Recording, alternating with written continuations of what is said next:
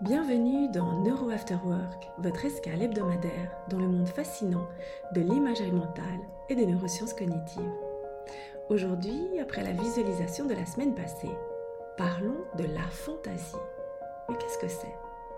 Le terme aphantasie a été introduit en 2010 par le neurologue Adam Zeman de l'Université d'Exeter. Ce dernier a observé ce phénomène chez un de ses patients, incapable de visualiser mentalement des images suite probablement à un accident vasculaire cérébral. Imaginez ne pas pouvoir visualiser le visage d'un être cher ou vous rappeler un lieu de votre enfance, par exemple. C'est ça, la fantaisie. C'est un peu comme une bibliothèque riche en connaissances et en histoire, mais où les images sont des pages blanches.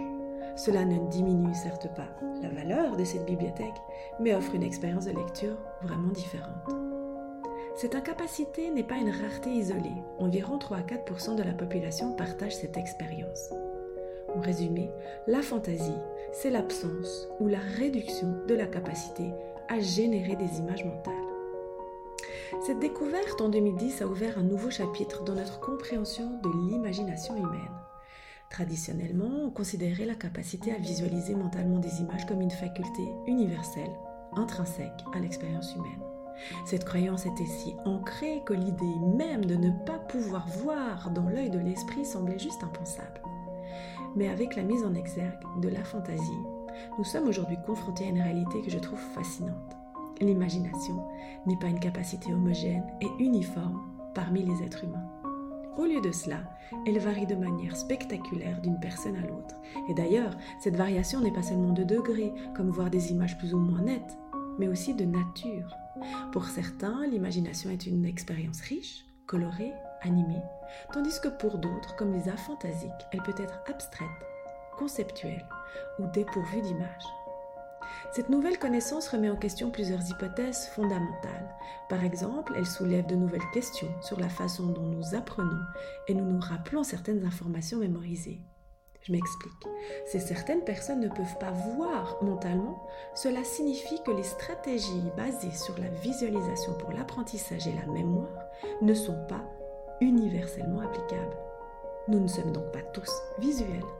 Et cela nous oblige à repenser les méthodes éducatives et mémotechniques qui se reposent sur l'imagerie mentale. Mais comment s'identifie la fantaisie, me demanderiez-vous? Effectivement, ce n'est pas simple. Actuellement, deux méthodes sont utilisées. La première repose sur la réactivité du cerveau à des stimuli visuels connus appelés l'amorçage. Par exemple, une personne aphantasique ne réagit pas plus rapidement à une pomme après avoir visualisé ou vu une autre pomme, ce qui est le cas des gens qui ne sont pas aphantasiques. La deuxième méthode, appelée la rivalité oculaire, implique la perception alternée d'images présentées à chaque œil. Cette technique nous aide à comprendre comment les aphantasiques perçoivent différemment le monde qui les entoure. Les causes exactes de la fantaisie restent un domaine de recherche actif. L'une des théories prédominantes suggère une interruption dans la communication entre le cortex frontal, responsable de la planification de la réflexion, et le cortex visuel qui traite, lui, les informations visuelles.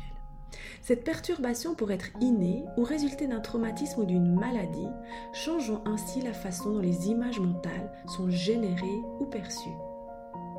Sachez encore que la fantaisie n'affecte pas seulement la visualisation, mais semble avoir d'autres conséquences.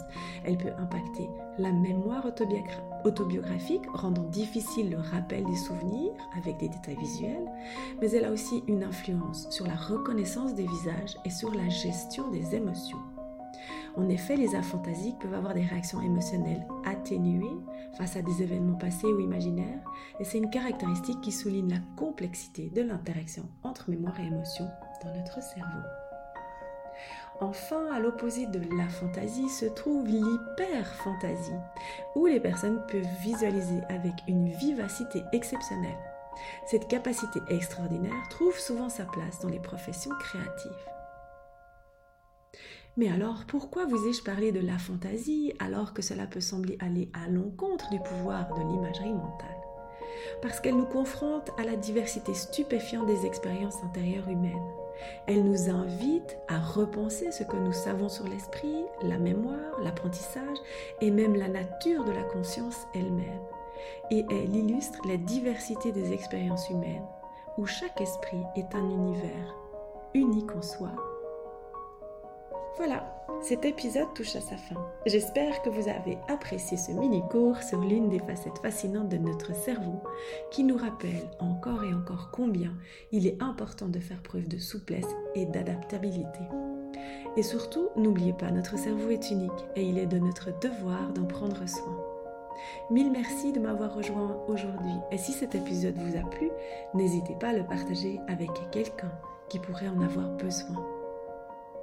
Et bien sûr, si vous souhaitez être averti des prochains épisodes, activez les notifications ou abonnez-vous sur les plateformes en tapant Neuro After Work. Je vous souhaite un excellent week-end et vous dis à la semaine prochaine.